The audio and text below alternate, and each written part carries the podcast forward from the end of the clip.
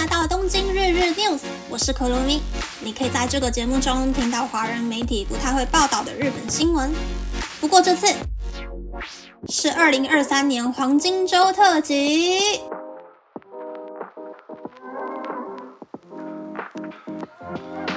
延续上礼拜六更新的黄金周特辑第一弹。这次要来谈，继上次二零一九年夏天回台湾后。年我一个人住在东京，到底发生了什么事？这样先提到我是怎么来东京的。其实我在大学四年级参加了日本企业在台湾的征才活动，很幸运的在大四的寒假就被录取了。我原本对于工作是没有抱持什么太多的想法，只是想说念日文系，那毕业后就可以找一个时不时能够到日本出差的工作，当个美妆杂志的编辑也好。如果我在台湾找不到还可以的工作，那就去上海投靠亲戚，找个在大陆人和日本人中间帮忙沟通的工作也不错。毕竟当年上海的情势和薪水都还不错。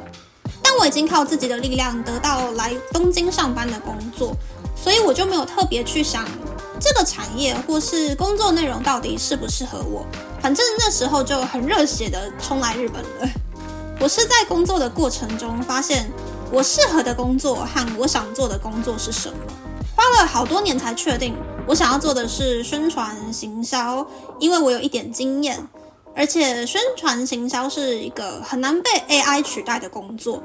只要我愿意不停地精进自己的知识还有想法，在退休前就可以一直持续地做下去。其实我发现这个目标的时候，我在第一间公司已经换过十一个上班地点，还有五种业务。那我最后一个业务其实是管理商品开发与下架的预算，不是一个可以累积经验和口碑的商品开发。我当年是响应安倍经济学被录取的外籍社员，但公司总是让我做一些日本人也能做的工作，反而花钱让日本的社员去学中文，然后把他们外派到华语圈。这让我觉得这间公司好像没有好好的想过该如何善待外籍社员，发挥每一个人的最高价值。而且公司开始花高薪猎人头。聘请很多专门职社员进来做 IT 或是市场分析这一种新形态的业务。公司好像不打算培养从第一线慢慢升上来的综合职社员做这一类新型业务，反而大量的解聘了综合职社员，让我觉得，嗯，这个公司好像人事调动跟经营方针哪里有问题。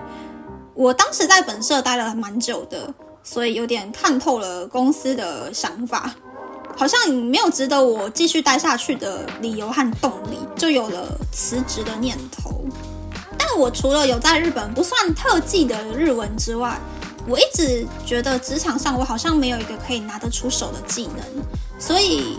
一直不敢鼓起勇气辞职换跑道，从取代性高的综合职转身变成取代性比较低的专门职。直到疫情开始之后，每天关在家里上班，多了很多一个人思考的时间。对于公司还有工作上这些不安的感觉，开始影响我，我产生想要回台湾的念头。可是理性上我知道，台湾的薪资和生活已经没有办法满足我的习惯，我必须要留在日本。刚好那个时候，我差不多要搬离公司帮我准备的宿舍。就在我最焦虑、最不安又很害怕染疫的时候，我就花光了我所有的存款，然后再加上跟妈妈借的头期款，在东京买了一间小套房，用贷款绑住我，不能够轻易的逃回台湾。当然，我敢在日本买房子的原因，是因为我敢住的那种有保存设施，还有可以二十四小时倒垃圾的物件，礼金、租金、管理费，整个算下来。跟贷款、房屋税加起来其实是差不多的。既然我在东京势必要有一个地方住，与其把钱送给房东，倒不如我花钱买房子，把钱花在我身上还比较开心一点。所以就趁着还在大公司上班的时候，买了房子，办好贷款，然后过没多久就换工作了。我换的第一份工作是在一个小型公司做台湾相关的业务。我当时会想要进小公司的原因，是因为我觉得好像可以靠这一份工作，让自己从取代性高的综合职，变成做宣传行销的专门职。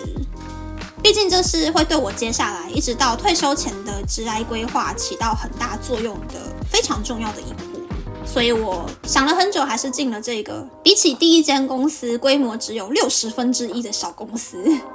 但毕竟是一个小公司，而且我从一开始就打算把这个工作当成是职癌的跳板，所以就想说，嗯，那就做个三四年左右再转职吧。不过万万没有想到，我进公司之前呢，台湾团队有三个人，但我入职之后呢，大家都辞职了，就剩我一个而已。加上公司打死都不愿意再争一个熟悉繁体中文的人进来。再加上上司的经验不足，不会带团队，很多想法都不够实际，总是定过高的业绩目标，搞到整个部门的人半年下来拿到的 bonus 只有日币一万四千元，让我觉得，嗯，赶快离职才可以。所以我又再花半年的时间，锁定有规模还有完善制度的公司投履历。慢慢的过滤手上的求职情报，不让自己处在一个焦虑的状态，只是为了摆脱糟糕的工作就随便找个公司入职。我就非常尽力的在冷静的状态之下淘汰了一些看起来还不错，但实质上体制跟规模都有点暧昧的公司，才好不容易录取到了现在的公司。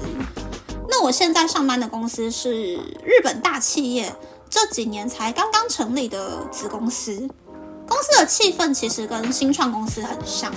可是公司的组织架构还有制度都沿用了母公司的方针，很严谨，也给了很多福利。虽然我现在才入社不到半年，还有很多不清楚的地方，公司现在也才刚刚过了草创期，到了第一次的改革期，有很多新的案件可以尝试。我很庆幸自己在决定离开第一间公司的时候，有好好想过未来职涯的大方向，而不是像大学刚刚毕业的时候懵懵懂懂的很热血，只想着走一步算一步。希望我的工作经历可以给一些在海外的华人朋友，或是对工作很迷惘的一些朋友一点点小小的帮助啦。最后呢，要跟大家说的是，这次的黄金周九连休，我回台湾啦。没办法持续日更啦！大家听到这个节目的时候，我可能正在龙岗吃米干。但是五月六日星期六也会上架黄金周特辑哟，估计五月九日星期二就可以恢复日更。星期六的黄金周特辑会跟大家分享我是怎么学日文才能够得到来日本工作的机会。那么，那么这次的分享就到这边，不知道大家喜不喜欢这样的节目呢？欢迎大家留言和我分享你的想法。喜欢这个节目的朋友，可以在 Apple、Spotify、Google、Sound On、KKBox、My Music 等 Podcast 平台和 YouTube 订阅《东京日日 News》，或是在 Sound On 小额赞助这个节目，然后追踪东京日日 news 的 instagram 看和节目有关的一些日文延伸单字哟。拜拜。